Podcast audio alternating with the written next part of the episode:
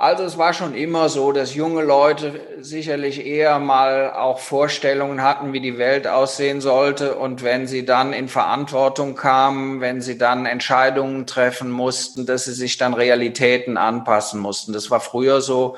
Und das wird auch die Leute treffen, die jetzt mit sicherlich Traumvorstellungen äh, von der Uni kommen und dann in den Alltag der Wirtschaft kommen. Hallo und herzlich willkommen zum Podcast Grünes Mikro, einer Produktion von Live Verde und Green Brands. Hier hörst du regelmäßig spannende Interviews mit nachhaltigen CEOs, prominenten Persönlichkeiten und WissenschaftlerInnen zu den Themen nachhaltige Wirtschaft, grüne Produkte und innovative Ideen. Unterstützt wird der Podcast vom Deutschen Nachhaltigkeitspreis, dem FAZ-Institut und Baum e.V. Heute zu Gast Dr. Gero Kalt, Mitgeschäftsführer des FAZ-Instituts. Mein Name ist Markus Noack und ich bin der Gastgeber des Grünen Mikros. Mit Gero Kalt habe ich mich unter anderem über die Leistung des FAZ-Instituts, über die Bereitschaft von Unternehmen, sich nachhaltig aufzustellen und über die technischen Möglichkeiten, Nachhaltigkeit zu messen gesprochen. Ich wünsche viel Spaß mit dem grünen Mikro und unserem heutigen Gast, Dr. Gero Kalt. Hallo, Dr. Kalt. Hallo, ich grüße Sie. Ja, herzlich willkommen zum grünen Mikro. Ähm, zuerst wäre schön, wenn Sie sich unseren Hörerinnen und Hörern mal kurz vorstellen, wer sind Sie und was ist Ihre Aufgabe beim FAZ-Institut? Ja, mein Name ist Gero Kalt. Ich bin Geschäftsführer im FAZ-Institut, auch schon recht lange hier in der FAZ-Gruppe seit 1989, habe an sich als Journalist angefangen und bin dann aber 1996 eher in Managementaufgaben äh, gerutscht und äh, 96 auch schon Geschäftsführer hier am Institut geworden, im Grunde mit Gründung des Instituts, war dann ein paar Jahre auch unterwegs, sieben Jahre in einem anderen Unternehmen, bin dann aber wieder zurückgekommen 2014. Hm. Das klingt nach einer spannenden Reise. Ähm, lassen Sie uns aber den Podcast gerne mal mit einem Eisbrecher beginnen. Äh, was wollten Sie als Kind mal werden? Können Sie uns da mal so ein bisschen was erzählen, damit wir uns vielleicht noch besser vorstellen können, wer sind Sie eigentlich wirklich persönlich? Also wenn ich ehrlich bin, wusste ich nach dem Abitur noch nicht, was ich werden will. Aber ich glaube, in meinem Kopf war immer so die Vorstellung, dass Journalismus ein spannender Beruf ist, weil man sich mit sehr vielen Themen befassen kann, weil ich sehr gerne schreibe. Und ich hatte damals das Glück, ähm, dass ich in der Redaktion Das Parlament ein Volontariat machen konnte. Und das führte dazu, dass ich sehr viel im Bundestag unterwegs war und damals äh, schon Minister interviewen konnte. Da war ich noch im Studium und das hat mich dann so etwas in den Journalismus auch gezogen. Also das war vielleicht etwas, was in meinem Kopf immer so eine Rolle gespielt hat. Mhm, okay. Ich glaube, zu Beginn äh, sollten wir noch mal kurz erklären, äh, was ist eigentlich das FAZ-Institut? Was, was, was machen Sie da und was ist das Institut in Gänze? Ja, das FAZ-Institut ist eine 100% Tochter der Frankfurter Allgemeinen Zeitung. Ich hatte vorhin gesagt, dass wir es 1989 gegründet äh, haben und es gab damals keinen wirklichen Auftrag, sondern an sich sollten wir Dinge ausprobieren, die zu einer Mediengruppe passen, die zur FAZ passen und die eben neben einer Zeitung noch andere Geschäftsfelder erschließen kann. Und entsprechend haben wir uns damals schon sehr breit aufgestellt. Also mit äh, als Buchverlag. Wir haben Bücher gemacht, wir haben Veranstaltungen organisiert, große und kleine, zeitweise 250 Veranstaltungen im Jahr. Wir haben Auftragsarbeiten im Feld der Kommunikation übernommen, also das heißt für Unternehmen zum Beispiel Magazine, Kundenzeitschriften und solche Dinge äh, erstellt, so dass das ein recht breites Angebot wurde. Wir sind heute fokussiert auf diese Zielgruppe Entscheider in Kommunikation und Marketing und machen da im Grunde von Events über digitalen Angeboten bis hin zu Publikationen, zum Beispiel unsere Magazine Kommunikationsmanager oder das Magazin Verantwortung, letztlich äh, eine breite Vielfalt an Angeboten äh, für Unternehmen. Wir sind ganz klar im B2B unterwegs und meine Aufgabe, ja, was ist das Leid des Geschäftsführers? Der muss sich um alles kümmern. Äh, letztlich darum, dass wir erfolgreich sind. Und äh, es sind nicht mehr so sehr die journalistischen Aufgaben natürlich heute, sondern so ein bisschen muss man sich eben dann auch mit kaufmännischen Fragen beschäftigen. Mhm. Und sind Sie dann auch von Beginn an dabei? Ja, wir waren damals zu dritt und dann ist es gewachsen und äh, ich hatte vorhin angedeutet, dass ich sieben Jahre weg war, als ich dann, äh, wann war es, 2007 gegangen sind, waren wir 90 äh, Leute. Und heute arbeiten wir hier in der FAZ-Gruppe in einem Verbund von drei Unternehmen sehr eng zusammen.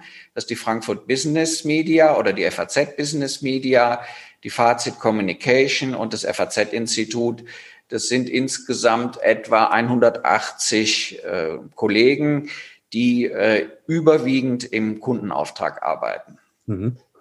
Und was war damals, 1989, sagten Sie, hat das Ganze gestartet? Ja. Ja.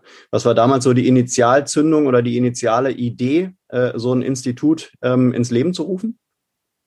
Also letztlich war die Fragestellung, gibt es neben der Zeitung andere Betätigungsfelder für äh, eine FAZ-Gruppe.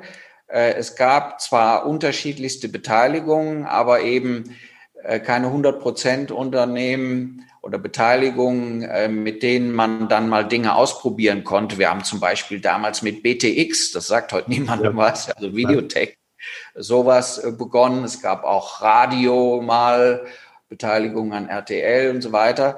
Und da sollten wir ähm, ausprobieren letztlich. Man könnte sagen, Diversifizierungsüberlegungen in der Gruppe. Mhm.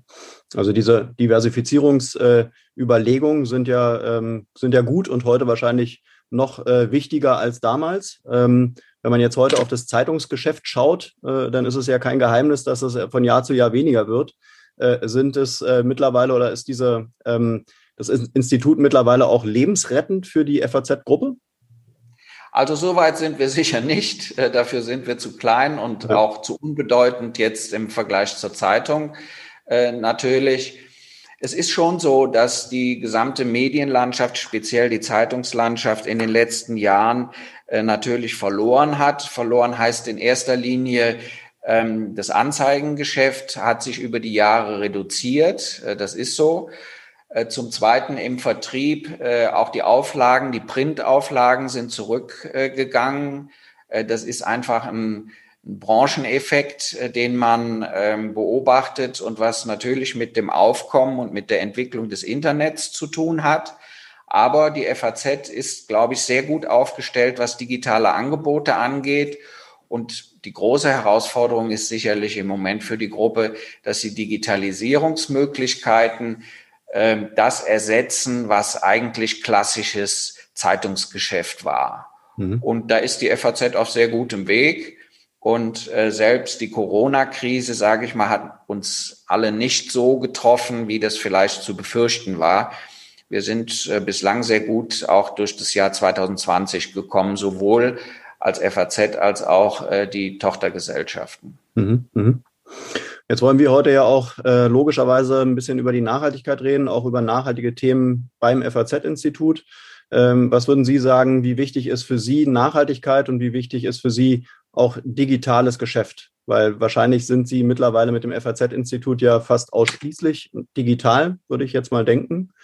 Ähm, die beiden Themen nachhaltig und digital, wie wichtig sind die? Beide sind sehr wichtig, ähm, aus unterschiedlichen Gründen. Das Thema Nachhaltigkeit ist ein ganz wichtiges Thema natürlich in der Gesellschaft und in der Wirtschaft. Ja. Unternehmen müssen sich mit diesem Thema befassen. Der Mindset, könnte man sagen, wird ja sehr stark von Diskussionen um Klimawandel beispielsweise ähm, bestimmt oder äh, um Fragen, die auf der internationalen politischen Bühne äh, eine Rolle spielen. Ein Stichwort wäre hier die äh, SDGs, also das sind eben Ziele für Unternehmen, um sich nachhaltig aufzustellen. Das ist mehr als Klimawandel. Und wenn sich unsere Kunden mit diesem Thema befassen, dann müssen auch wir uns damit befassen. Ich glaube, wir haben das sehr früh getan. Wir haben 2010 die Initiative Verantwortung gegründet. Initiative Verantwortung heißt, dass wir gemeinsam mit Unternehmen versuchen, äh, dazu beizutragen, dass Wirtschaft nachhaltiger wird. Das Thema Digitalisierung ähm, spielt bei uns auf zwei Ebenen eine Rolle. Natürlich zum einen, wie arbeiten wir heute? Ja, also wenn wir zum Beispiel das Veranstaltungsgeschäft äh, uns ansehen und gerade in Corona-Zeiten, dann könnte man ohne Digitalisierung heute keine Veranstaltung machen. Ja, denn sie können die Menschen nicht zusammenbringen. Wir können keine 500 Leute in einen Raum bringen und dann spannende Themen diskutieren, sondern das muss man eben heute digital anbieten. Ich glaube, dass die Zeiten sich auch wieder ändern werden, aber gemeinsam mit unserer Tochter FAZ Business Media sind wir im Grunde ein Anbieter von digitalen Veranstaltungen geworden. Aber äh, das ist auch im Alltag, äh, spielt die Digitalisierung eine große Rolle. Also wir beide führen jetzt hier ein Interview über Zoom. Wir wären wahrscheinlich früher, vor zwei Jahren, zusammengekommen, hätten uns an den Tisch gesetzt und dann das Gespräch geführt. Äh, das müssen wir also jetzt auf andere Weise tun. So führen wir auch äh, letztlich unsere Meetings oder Präsentationen bei Kunden durch. Mhm. Wir haben dank der Digitalisierung heute Möglichkeiten, die wir uns vor zwei Jahren so noch gar nicht vorgestellt hätten. Mhm, mhm. Wie, wie blicken Sie denn äh, auf, die, auf die Entwicklung jetzt gerade ähm, insbesondere durch Corona? Ähm, finden Sie das gut, dass jetzt irgendwie auf einmal alles digital stattfindet? Oder haben Sie schon so, oder blicken Sie mit einem weinenden Auge in die Vergangenheit und sagen sich, ach, irgendwie, wenn man die Leute anfassen kann und sehen kann, auch mal eine Hand geben kann, waren doch eigentlich schon schönere Zeiten und, und äh, wie soll das in Zukunft stattfinden? Weil ähm, wahrscheinlich, äh, ich meine, am Ende des Tages sind wir ja alle noch Menschen äh, und wollen uns ja irgendwie auch, ja, auch mal anfassen, auch mal eine Hand geben. Ja, also äh, Digitalisierung hilft äh, in vielen Punkten natürlich weiter, macht die äh, Kontaktaufnahme und die Kontaktpflege auch etwas einfacher, auch zu Kunden. Ähm, aber ich bin der festen Überzeugung, dass Präsenzveranstaltungen ähm, sobald die Corona-Krise vorbei ist, wieder zunehmen werden. Es ist ganz entscheidend, dass man sich auch mal bei einem Kaffee oder bei einer, beim Bier äh, trifft, austauscht, kennenlernt. Persönliches Kennenlernen funktioniert nach meiner Einschätzung nur, äh, wenn sie sich auch begegnen. Und deshalb werden diese Präsenzveranstaltungen wiederkommen, aber sie werden in Zukunft flankiert werden, zum Beispiel durch Livestreams.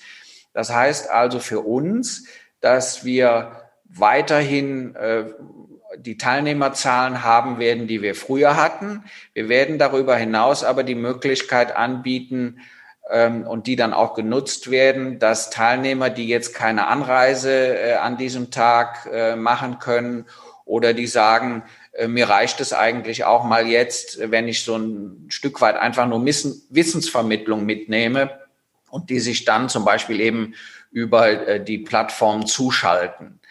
Insgesamt werden wir mehr Menschen durch diese Hybridveranstaltung, wie wir sie nennen, äh, erreichen können. Hm, hm. Man hört jetzt äh, immer mehr, gerade so im, im, im Kontext der Digitalisierung, dass alles skalieren muss. Ja? Äh, sehen Sie das auch so, dass jetzt so ein, so ein digitales Produkt, wie Sie es haben, äh, dass es auch auf Skalierung Wert legt oder gehen Sie schon eher auf Qualität und nicht auf Quantität? Also auch was die also, Kunden anbelangt. Ja, also Skalierung und Qualität sind ja keine Gegensätze. Das schließt sich ja nicht aus. Ja, ich kann ja ein sehr gutes Produkt machen und das dann sozusagen nicht nur einem anbieten, äh, sondern ganz vielen. Ja, also Qualität spielt bei uns immer eine sehr große Rolle. Ich will Ihnen ein Beispiel nennen. Wir bieten KI-basierte Analysen an für Unternehmen, die sagen, ich möchte gerne wissen, wie ist die Reputation meiner Marke, meines Unternehmens, meines CEOs, meines Produktes und so weiter im Internet. Jetzt haben Sie im Internet Millionen von Quellen, die sich über Unternehmen dort, ich sage es ruhig mal, auslassen, ja, Blogs und Foren und Websites und was es alles gibt. Und ähm, das Unternehmen möchte wissen, nehmen wir mal so ein Daimler oder ein BMW oder ein VW, was sagen denn unsere Zielgruppen, seien es Mitarbeiter, seien es Kunden, seien es potenzielle äh, Investoren, was sagen die so auf ihren Plattformen im Internet? Jetzt geht es um Qualität, wenn ich herausfinden will, was dort ausgetauscht wird. Denn Unternehmen wollen zum Beispiel auch wissen, ähm, ja, wie ist die Tonalität, über welche Themen wird gesprochen, werden wir da eher gelobt oder werden wir kritisiert. Dazu muss ich ein hochklassiges Produkt haben und wir bieten zum Beispiel so ein KI-basiertes Produkt an, das letztlich Reputationsanalysen oder Themenanalysen vornimmt. Im Idealfall, und das ist eben, weil Software basiert äh, ist, äh, ist das heute machbar, können Sie diese Analysen dann eben sehr vielfältig einsetzen.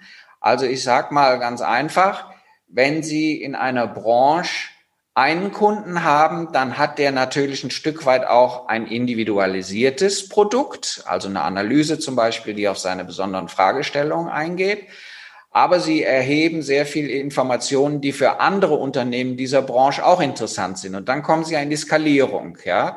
Dann können sie also Teile dieser Analyse eben auch aufbereiten für weitere Unternehmen. Und dann macht es einen vor allem, sagen wir mal, Kostenunterschied, ob sie das Produkt letztlich einmal anbieten oder fünfmal anbieten oder zehnmal anbieten, ja. Mhm.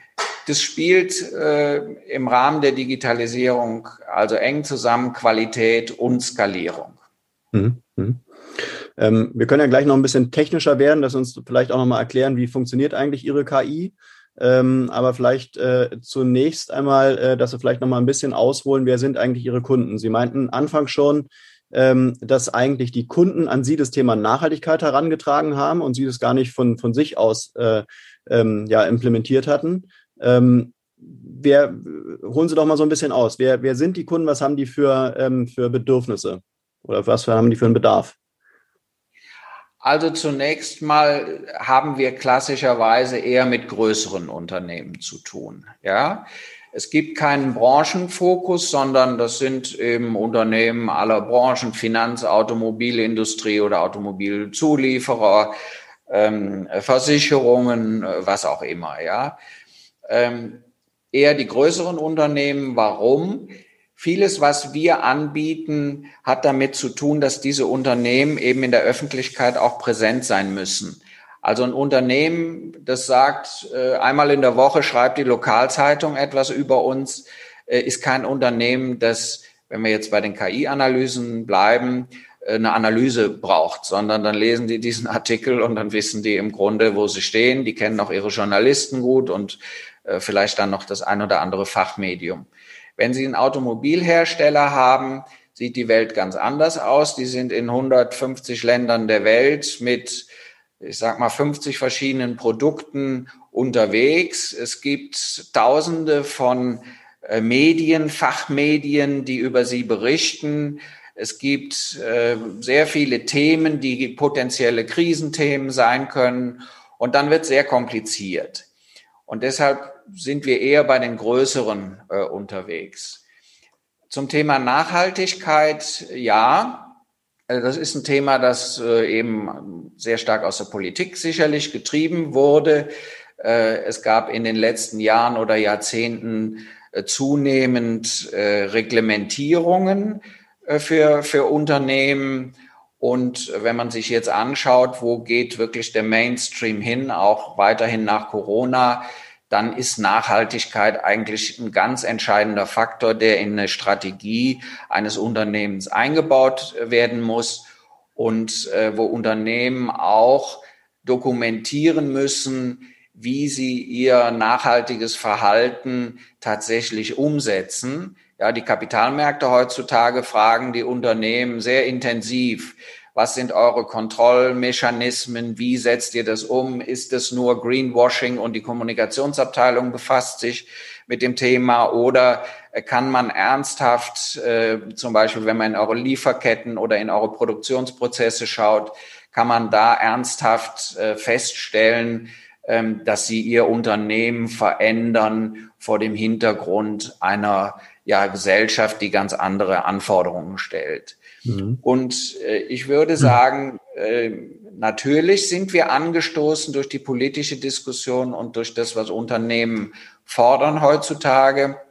Aber ich muss sagen, dass auch die Kollegen hier bei uns im FAZ-Institut oder eigentlich in der gesamten FAZ-Gruppe äh, da ein Thema haben, das sie extrem gerne bearbeiten. Es ist ein Thema, mit dem man sich gerne befasst und wo jeder, den Sie fragen, auch sagt, ja, das ist ein sinnvolles Wirtschaften, das ist ein sinnvolles Vorhaben und da arbeiten wir auch mit einer ganz anderen Motivation mit, als wenn das jetzt irgend so ein, ja, recht unbedeutendes Thema wäre oder ein hm. Thema, das, ja, äh, nicht noch diese positiven Implikationen hätte. Mhm. Wie viel Prozent machen denn die nachhaltigen Themen bei Ihrer Firmenanalyse aus? das ist jetzt schwer zu sagen. Ich kann nur sagen, dass wir äh, in dem Bereich Nachhaltigkeit oder ich nenne jetzt wirklich konkret unser Projekt Verantwortung stark wachsen. Ja. Ähm, das hängt auch damit zusammen, dass wir andere Produkte, die eigentlich gar nicht themengetrieben sind, ähm, dort immer auch oder zunehmend mit dem Thema Nachhaltigkeit verknüpfen. Also irgendwo rutscht dieses Thema in alles rein, was sie tun. Ja, mhm. mhm. sagen wir mal, Sie sind ein Anbieter von Corporate Publishing Dienstleistungen. Dann kann man ja zunächst mal sagen, Sie operieren da mit einer Redaktion und das hat so einen Verlagscharakter, auch wenn es eine Auftragspublikation ist. Aber zunehmend rutschen diese Nachhaltigkeitsthemen da rein und irgendwann sagt dann auch einer, ich möchte, dass ihr uns helft beim Nachhaltigkeitsbericht oder ich möchte, dass wir eine Umweltzeitschrift machen oder äh, ähnliches. Ja, also das Thema durchdringt eigentlich im Moment alles andere auch. Mhm. Das heißt also, Sie können auch wirklich Ihre Kunden ganz konkret dabei unterstützen, sich nachhaltiger aufzustellen. Ja, das fängt an mit äh, der Analyse, also die KI-Analysen, die ich vorhin angesprochen habe. Da misst man letztlich die Reputation, zum Beispiel von Nachhaltigkeit. Also wird das Unternehmen in der Öffentlichkeit äh, entsprechend äh, wahrgenommen. Aber wir haben irgendwann festgestellt, dass unsere Kunden oder sagen wir mal die vielen tausend, die in unseren Netzwerken so unterwegs sind und auf Veranstaltungen kommen oder unsere Webinare äh, besuchen, dass die sagen, ja, wie kann ich mich denn jetzt tatsächlich äh, auch und weil wir mit Kommunikatoren zu tun haben, auch positionieren ja. äh, auf, auf diesem Feld. Und da gibt es zum Beispiel bei uns eine, wir haben es genannt Green Toolbox. Mhm. Das ist letztlich ein Instrumentenkasten für Kommunikationsleute, die sich mit dem Thema Nachhaltigkeit befassen. Ja, und ähm, das heißt also, wenn die sagen, wir, wir würden da gerne was machen, wir sind auch ein nachhaltiges Unternehmen, aber jetzt wollen wir das auch für interne oder externe Kommunikation aufbereiten, dann können wir da gerne weiterhelfen, ähm, solche Instrumente zu äh, erstellen und dann zu betreiben. Mhm, mh. Jetzt ist ja diese, ähm, dieser Moment, äh, wo Sie dann im Prinzip nachhaltigen Unternehmen oder vielleicht auch noch hellgrünen Unternehmen äh, dabei helfen, sich nachhaltig zu positionieren, eigentlich so ein bisschen der Kasus Knacktus. Ähm, wie äh, gehen Sie das mit den Kunden zusammen an, dass die am Ende nicht im Greenwashing enden? Also äh, das eine ist die reine Auftragsproduktion, äh, sage ich mal. Da arbeiten wir ähnlich wie eine Agentur. Ja, da ist natürlich der Kunde immer irgendwo im Lead Mhm. Und der Kunde sagt, wir machen diese und jene Aktivitäten und das wollen wir auch nach außen darstellen und so weiter.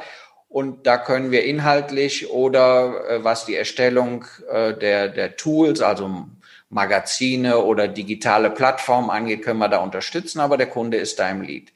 Das andere ist unser Projekt äh, Verantwortung. Da entscheiden wir selber, welche Themen wir setzen wollen, mit wem wir zusammenarbeiten wollen und da überprüfen wir schon sehr genau, ob diese Unternehmen, die wir dann auch als Partner äh, gewinnen, die dann auch so ein Stück weit bei dieser Initiative mitreden können, ob die da Überzeugendes leisten. Ja, also wer bei uns dann in der Initiative mitmachen will, das ist kein Greenwasher. Mhm, mhm. Okay. Ähm, jetzt äh, veranstalten Sie ja auch noch eine Konferenz, auch zum Thema Nachhaltigkeit. Äh, was genau machen Sie da bei dieser Konferenz und ist die nur äh, Präsenz oder, oder gibt es die mittlerweile auch online? Äh, die Konferenz heißt Responsible Leadership und im Grunde haben wir in diesem Titel den Kern, den inhaltlichen Kern auch schon formuliert. Das heißt zum einen, unsere Themen haben irgendwie mit Responsibility zu tun Und wenn wir Leadership sagen, dann meinen wir damit, dass wir auf dieser Konferenz Leute zusammenbringen wollen, die auch tatsächlich Entscheidungen treffen können, also Leute aus Unternehmen, aus der Politik, aus der Wissenschaft, ähm, die wirklich was verändern können. Und die fragen wir dann, ja, wenn du morgen eine Entscheidung in deinem Unternehmen triffst, dann hat das eine Auswirkung, Investitionsentscheidung, dann verändert sich tatsächlich was. Wir wollen auf diesen Konferenzen keine Leute äh, oder auch mal, die nur Visionen haben oder die sagen, ach, wäre ja schön, wenn dies und jenes wäre. Ja, das ist mhm. sicherlich auch mal interessant. Aber uns interessieren Leute, die Entscheidungskompetenz haben, die Möglichkeiten haben, was zu verändern und die dann sagen, wie sie es angehen, wie sie es machen, aus welchem Mindset heraus treffen sie ihre Entscheidungen.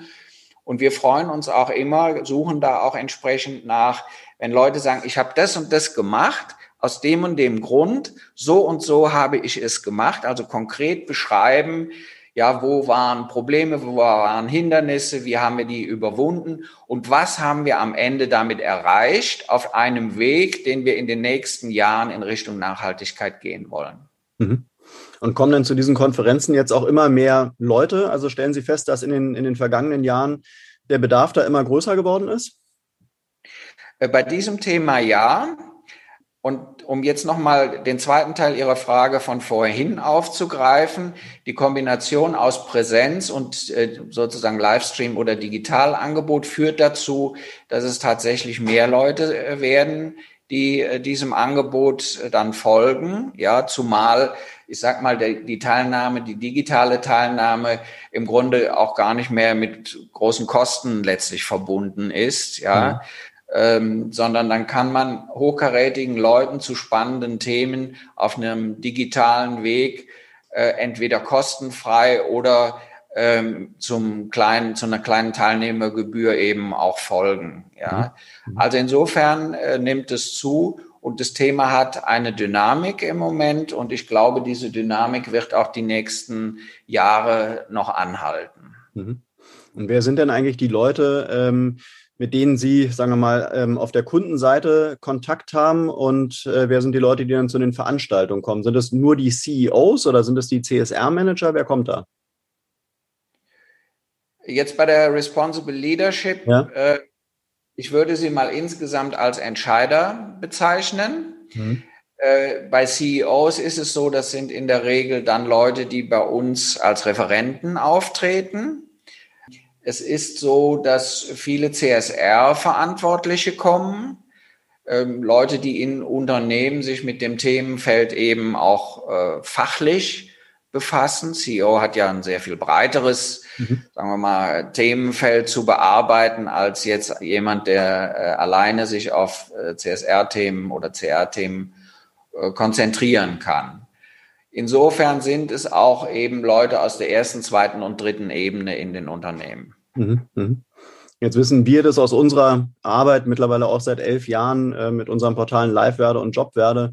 Die Generation Z äh, sind ja die, die da wirklich ein, ein, High Interest haben. Ja, die funktionieren ja ganz anders als heute äh, Leute, die jetzt über 40 sind, die vielleicht eher an das Thema Nachhaltigkeit noch so ein bisschen herangetragen werden müssen.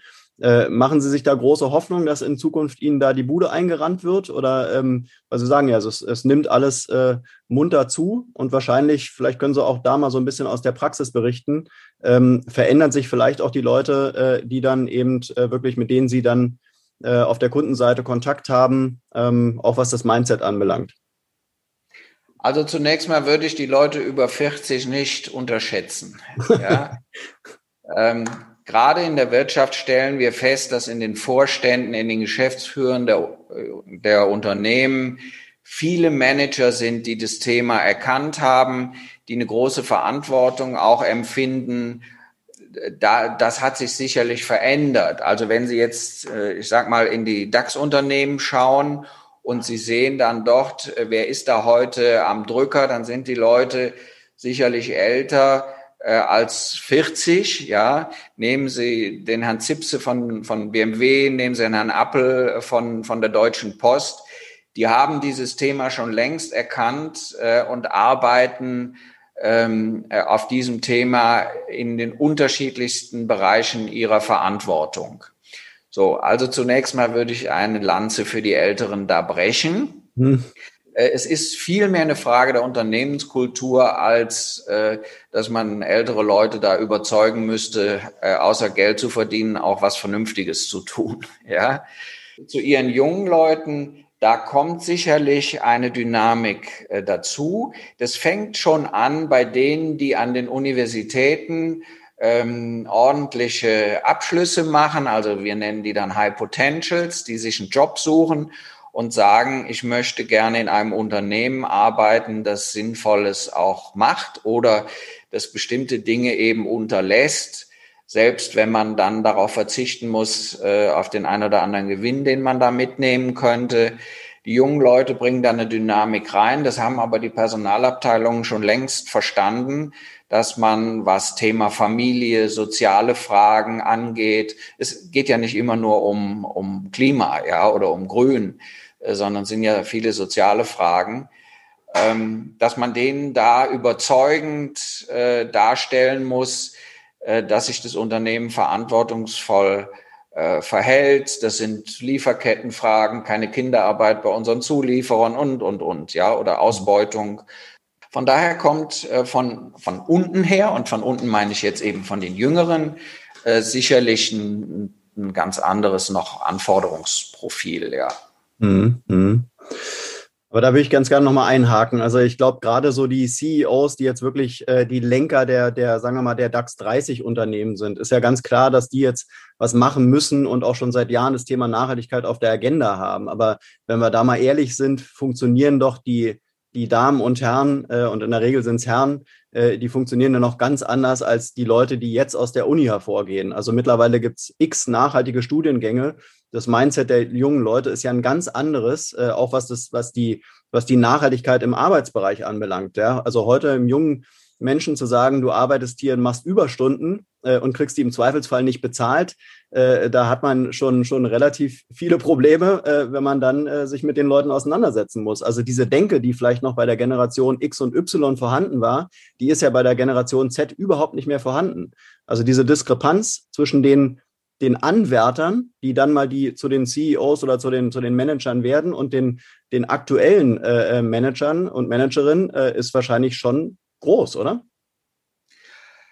Also es war schon immer so, dass junge Leute sicherlich eher mal auch Vorstellungen hatten, wie die Welt aussehen sollte. Und wenn sie dann in Verantwortung kamen, wenn sie dann Entscheidungen treffen mussten, wenn sie sich in einem sagen wir mal, Wettbewerbsumfeld bewegen mussten, dass sie sich dann Realitäten anpassen mussten. Das war früher so und das wird auch die Leute treffen, die jetzt mit sicherlich, sagen wir mal, äh, Traumvorstellungen äh, von der Uni kommen und dann äh, in, die, in den Alltag der Wirtschaft äh, kommen. Also da rückt die Realität äh, dann manchmal doch das ein oder andere äh, zurecht. Das ist sicherlich so.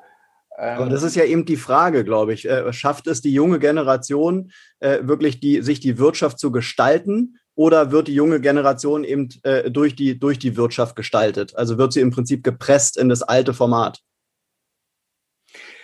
Also zunächst muss man natürlich sagen, egal ob heute, egal ob in einigen Jahren, egal ob Nachhaltigkeit jetzt eine besonders große Rolle spielt wie äh, im Moment oder ob sie irgendwann, sage ich mal, ganz normal Bestandteil von wirtschaftlichem Handeln wird, am Ende des Tages wird es immer die Bilanz sein, die darüber entscheidet, ob das Unternehmen erfolgreich ist. Ja, Sie können auch als noch so ja, verantwortungsvoll oder gutmeinender Manager kein Unternehmen führen, wenn sie Verluste machen. Mhm. Das wird immer bleiben. Das mhm. ist der eine Punkt. Aber die Unternehmen müssen in Zukunft mit anderen Rahmenbedingungen zurechtkommen. Mit Rahmenbedingungen, wo die Gesellschaft ganz neue Anforderungen an das Unternehmen stellen. Ja, damit meine ich, sie werden und damit die jungen Leute werden auch in Zukunft in den Unternehmen, wenn sie Verantwortung tragen, Geld verdienen müssen. Aber sie werden die Ansprüche, die die Politik, die die Gesellschaft, die ihre Mitarbeiter und so dann an sie stellen. Und im Moment ist das, sagen wir mal, diese Verantwortungs- oder Nachhaltigkeitsthematik, die werden sie sehr viel stärker beachten müssen, denn sonst werden sie keinen Erfolg haben. Ja, in, insofern ändert sich die Aufgabenstellung für Führungskräfte insofern, als sie sich einstellen müssen, dass sie unter anderen Bedingungen Geld verdienen müssen, aber sie werden auch in Zukunft weiter wirtschaftlich erfolgreich sein müssen, um überleben zu können, um auch dann auf den Einzelnen bezogen Karriere machen zu können und so weiter. Aber sind Sie, äh, sind Sie der Meinung, dass das die, die, die Generation Z, um da nochmal wirklich äh, explizit drauf einzugehen, äh, dass die das mit sich machen lässt? Ich, hab, ich nehme es eher so wahr, dass die schon so sehr äh, rebellisch unterwegs sind und sich eben gerade diesem kapitalistischen äh, Gedankengut eben nicht mehr hingeben wollen. Es sind ja eigentlich so ein bisschen so äh, die damaligen Hippies, die jetzt äh, hervorkommen. Naja, also die 68er-Generation ist dann ähnlich angetreten, äh, ist in die Institutionen dann reingewachsen, auch in die Unternehmen reingewachsen, hat vieles von dem, was sie damals in den Mittelpunkt ihres Lebens dann gestellt haben, sicherlich auch umgesetzt. Äh, andere Dinge lassen sich nicht umsetzen. Es muss ja auch nicht alles funktionieren, was man sich so äh, erträumt. Ich glaube, dass diese junge Generation eine große Freude daran haben kann, zu kombinieren Erfolg und sinnvolles Wirtschaften. Mhm. Das ist eigentlich eine wunderbare äh, Kombination. Und äh, da bin ich der festen Überzeugung, dass es da sehr viele kompetente junge Leute äh, gibt, die da eine Aufgabe für ihr Leben sehen werden. Mhm. Und was ist denn eigentlich mit den, mit den Controllern in den Unternehmen? Die müssen ja irgendwo auch die Kostenstelle Nachhaltigkeit, wenn man es wenn so nennen will, äh, berücksichtigen. Nachhaltigkeit kostet im ersten Schritt erstmal Geld. Ist das, ist das für Ihre Kunden nicht auch ein, also produziert es da nicht erstmal etliche Fragezeichen? Sollen wir uns jetzt wirklich nachhaltig aufstellen, wenn wir dann im Prinzip dann auch Kunde vom FAZ-Institut werden? Das zieht ja alles, wenn man da aktiv wird, das zieht ja erstmal dann wirklich im ersten Schritt nur Kosten nach sich. Das sehe ich etwas anders. Wenn Sie nachhaltiges Agieren als Kostenproblem betrachten, dann brauchen Sie gar nicht anzutreten. Was aber ja. die meisten tun, oder? Machen wir uns nichts vor. Ja, aber äh, das machen sicherlich viele und man muss hier und da investieren. Aber letztlich sind es Investitionen in den Zukunftserfolg des Unternehmens. Und das, was entscheidend ist und entscheidend sein wird, ist, wenn sich die Welt so ändert, warum soll ich dann nicht mit nachhaltigem Angebot und mit nachhaltigem Agieren Geld verdienen können? Ich, ich persönlich betrachte das nicht als Kostenfaktor, sondern ich betrachte es als zukünftiges Potenzial, erfolgreich zu sein. Mhm. Wenn Sie eine Maschine kaufen, dann müssen Sie auch erstmal Geld ausgeben, ja. Aber äh, ohne diese Maschine können Sie da, äh, können Sie kein Produkt herstellen. So, mhm. also muss ich natürlich am Anfang erstmal Geld ausgeben, aber dann kann ich mit dem, was ich da äh, äh an Geld ausgegeben habe, eben äh, versuchen, erfolgreich am Markt zu wirtschaften. Und so muss ich es eben auch mit äh, nachhaltigen Themen machen. Sie brauchen ja heute gar kein Auto mehr zu bauen, wie Sie das vor zehn Jahren gebaut haben, sondern Sie müssen dann heute, gut, im Moment gibt es eine Entscheidung für Elektromobilität, ja, ist ja auch die Frage, ob das jetzt die sinnvolle Antriebsart ist, aber Sie müssen dann in Elektromobilität investieren. Aber der Effekt ist ja, dass Sie morgen und übermorgen und in den nächsten Jahren gar kein Auto mehr anzubieten brauchen, wenn es kein elektrisches Auto ist. Ja. Mhm, mh, mh. Also das heißt, dieser Mindshift, den haben die meisten Kunden bei Ihnen schon gemacht. Ja, was heißt jetzt die meisten? Äh, ich glaube, dass sehr viele Unternehmen sehr viel besser verstanden haben, worum es geht, dass sehr viel mehr Unternehmen weiter sind, als man es vielleicht so glaubt. Ähm, ich bin sogar der Überzeugung, dass die Unternehmen weiter sind als die Politik. Ja. Ähm, wenn ich so höre, was Manager sagen und nicht nur äh, in Sonntagsreden, sondern wie sie dann ihre Unternehmen im Laufe der Zeit umgestalten, ja, dazu muss man ihnen auch Zeit geben. Ne? Ich kann nicht sagen, jetzt alles bis morgen muss jetzt alles ganz anders sein. Mhm. Nein, es geht nicht, sondern dafür braucht man Zeit.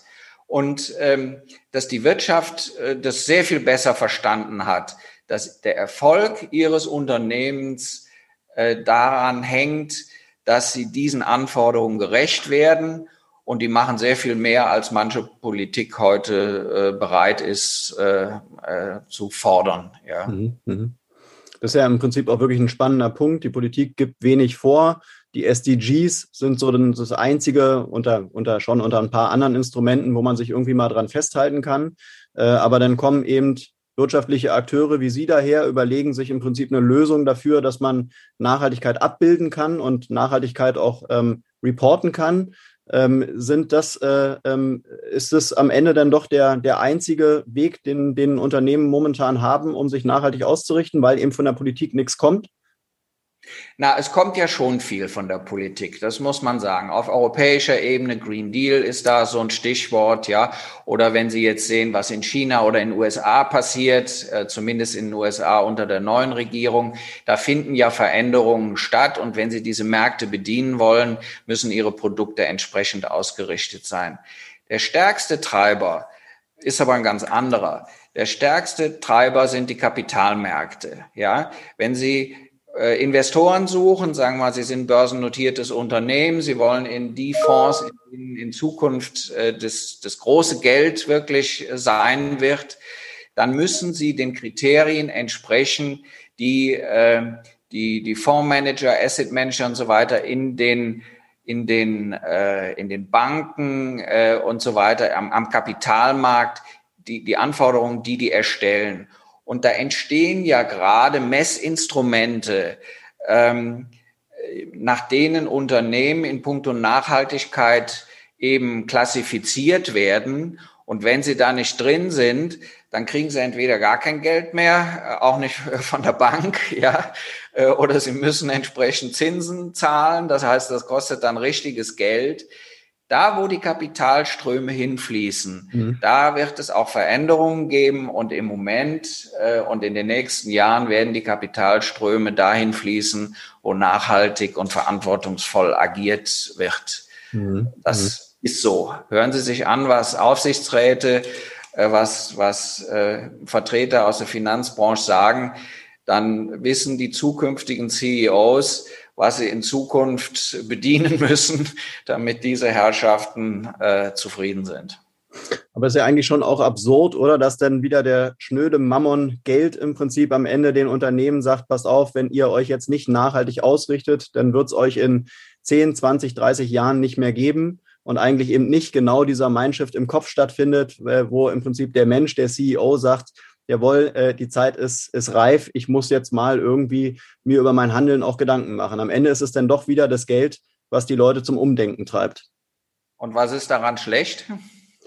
Ja, es wäre ja auch mal schön, wenn irgendwie, ähm, ja, wenn es halt einfach mal eine Vernunftentscheidung wäre, oder? Das wäre das Geld geht auch dahin, wo vernünftige Entscheidungen getroffen werden. Ja, also diesen Gegensatz zu konstruieren. Jetzt sind wir ja auf einer ganz anderen politischen Diskussionsebene. Ja, also ähm, jetzt sind wir ja im Bereich Kapitalismuskritik äh, grundsätzlich.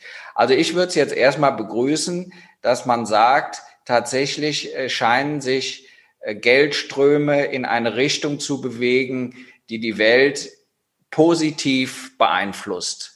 Ja, und jetzt zu sagen, ach ja, das ist ja ganz schlecht, dass da das Geld der Treiber wäre, wäre doch schön, wenn es jetzt, weiß ich nicht, irgendwelche andere Motivation gibt. Also die andere Motivation gibt's ja auch. Ja, also die Fridays for Future werden ja heute in die Unternehmen eingeladen und sprechen mit den Managern. Und da sind die Leute, die gar nicht äh, finanziell getrieben sind, sondern die Überzeugung haben und wo sich die Manager das anhören und sagen, ach, das sind interessante Gedanken, die übernehmen wir. Und glauben Sie nicht, dass jeder Top-Manager nur von Geld getrieben ist, sondern äh, da sitzen durchaus kluge und verantwortungsvolle Leute auch in den Unternehmen, ja, die versuchen, was Sinnvolles zu tun und dass sie in all dem auch daran denken, dass das wirtschaftlich und kaufmännisch dann am Ende einen Sinn machen muss, das ist doch eigentlich nur vorteilhaft. Hm, ja, ich glaube, man muss es dennoch kritisch betrachten, weil auch gerade bei börsennotierten Unternehmen, worum geht es am Ende? Um den Shareholder Value. Äh, und es geht um die Vermehrung des Geldes, um die Vermehrung des Kapitals. Äh, letztendlich könnten ja auch die, die CEOs nachhaltiger Unternehmen sagen, und das machen ja viele, eigentlich gibt es ja mittlerweile wirklich viele, die auch sagen, okay, wir wollen wachsen, Wachstum per se ist nicht schlecht, äh, aber mit dem Wachstum soll es halt mehreren Leuten gut gehen. Ja, soll es der, soll's der Lieferkette gut gehen, soll es den Stakeholdern gut gehen. ich glaube, die Denke, die war halt in der Vergangenheit oftmals halt nicht vorhanden oder nur bei einigen vorhanden. Äh, und gerade eben, wenn man eben Richtung börsennotierte Unternehmen guckt, glaube ich mal, wird, wird die alte Denke immer noch äh, äh, vorhanden sein und, und am Ende ist es halt dann doch irgendwo das Kapital, was dann halt irgendwie die, dieser, dieser Handlungs, äh, äh, diesen Handlungsbedarf da in Richtung Nachhaltigkeit äh, bewirkt. Ähm, aber wir kommen auch so langsam zum Ende. Ähm, letzte Frage ist im Prinzip äh, nur nochmal, wie hat Sie dann die Corona-Pandemie jetzt auch in Ihrer Arbeit verändert und werden Sie sich vielleicht jetzt auch noch auf die auf die neue äh, Normalität äh, werden Sie sich da auch mit Ihren Geschäftsmodellen ähm, neu drauf einstellen? Also zunächst, wir hatten gesprochen über Digitalisierung. Äh, Corona hat bei uns äh, sicherlich einen Digitalisierungsschub ausgelöst. Äh, der funktioniert sehr gut. Also wenn Sie von neuer Normalität sprechen, dann meinen Sie ja die Rahmenbedingungen, unter denen wir im Moment alle arbeiten müssen. Äh, ich bin positiv denkender Mensch. Für mich ist das keine neue Normalität, sondern ich bin großer Hoffnung, dass wir diese verrückte Normalität äh, bald auch wieder überwunden haben und dann äh, wieder eine Normalität bekommen. Normalität hier vor allem, dass wir uns wieder begegnen und zusammenkommen können, auch ja. in den Unternehmen, aber eben auch mit Kunden, mit sonstigen Menschen, ja, das geht ja bis ins, ins Private hinein und ich hoffe, dass das dann die neue Normalität wieder wird, ja. Okay. Ähm, aber was ich auf jeden Fall sagen muss, ist, dass wir Dinge gelernt haben, die sich wirklich bewährt haben wir werden möglicherweise in Zukunft etwas weniger Geschäftsreisen machen, weil man, so wie wir beide das jetzt tun, wunderbar auch miteinander kommunizieren kann. Und dann muss ich nicht, um mal eine Stunde ein Gespräch in München zu führen, dann von Frankfurt aus mich vier Stunden hin, vier Stunden zurück in ICE setzen, sondern dann wird man das eben über Zoom oder Teams oder was auch immer dann tun. Äh, wir haben uns angepasst an eine vorübergehende Situation, die zum einen natürlich erschreckend ist, aber die eben ja Herausforderungen an uns gestellt hat. Ich habe den Eindruck, dass wir das als Unternehmen und die meisten Unternehmen auch sehr passabel äh, gelöst haben, diese Problematik. Und wenn es bald wieder normal ist, dann sind wir, glaube ich, alle froh. Ja, wunderbar. Das ist auch ein schönes Schlusswort. Ich würde sagen, es hat viel Spaß gemacht, sich mit Ihnen mal über das FAZ-Institut unterhalten zu haben. Äh, wünsche Ihnen auf jeden Fall alles Gute für die Zukunft. Äh, kommen Sie gut durch die nächsten Wochen und Monate. Und ja, ähm, ich sage bis hierhin vielen Dank und bis zum nächsten Mal. Ja, auch Ihnen alles Gute und äh, hat Spaß gemacht. Alles klar, machen Sie es gut. Ciao. Ja, tschüss. Und das war's auch schon wieder für heute mit einer neuen Folge Grünes Mikro. Alle Infos und Links zu diesem Podcast findest du in den Show Notes. Wenn es dir gefallen hat, dann abonniere uns gerne auf den gängigen Streaming-Plattformen und lass eine Bewertung da.